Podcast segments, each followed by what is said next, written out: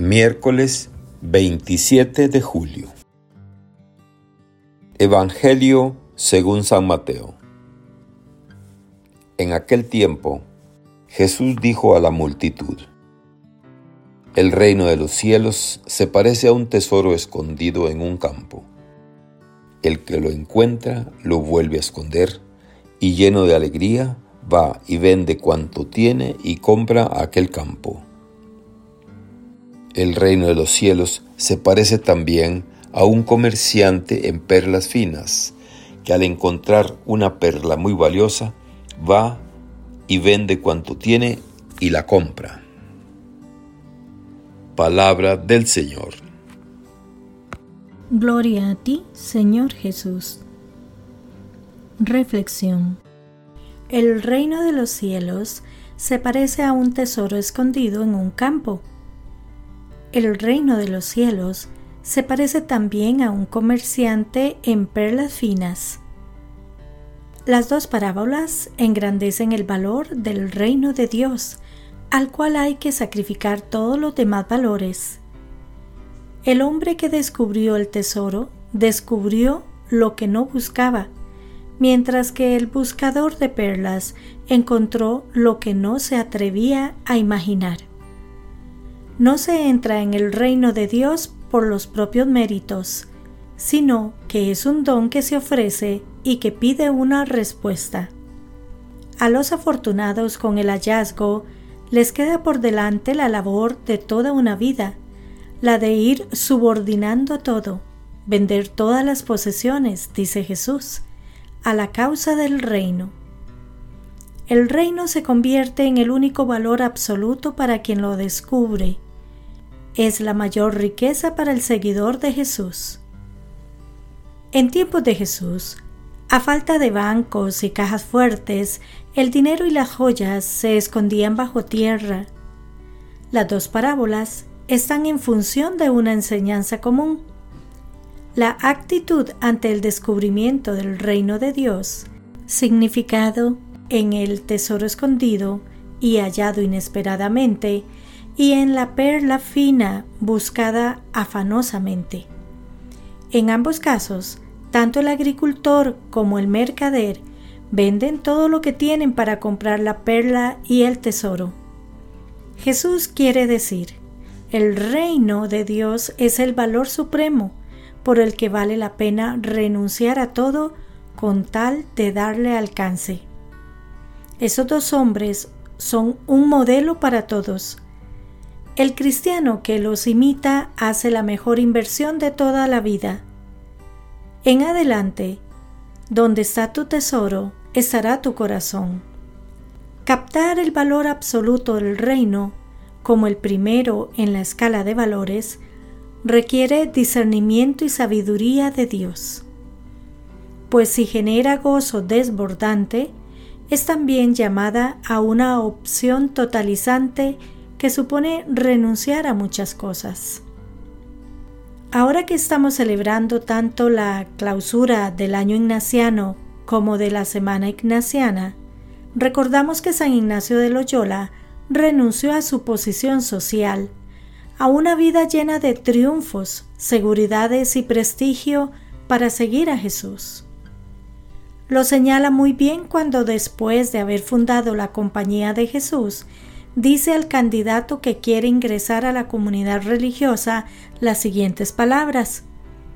Ayuda y aprovecha en la vida cristiana aborrecer en todo y no en parte cuanto el mundo ama y abraza, y admitir y desear con todas las fuerzas posibles cuanto Cristo nuestro Señor ha amado y abrazado. Los mundanos que siguen al mundo aman y buscan compasión, honores, fama y gran estima en la tierra tal y como el mundo les pone de modelo.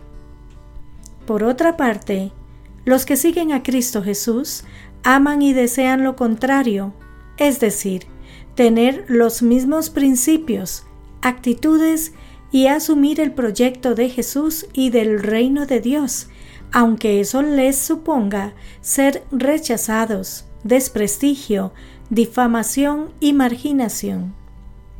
Si nos preguntáramos cuál fue la perla o el tesoro que encontró San Ignacio de Loyola al momento de su conversión, nos diría que fue el encuentro con un Cristo pobre y peregrino, que le enseñó el camino del discernimiento espiritual por medio de los ejercicios espirituales.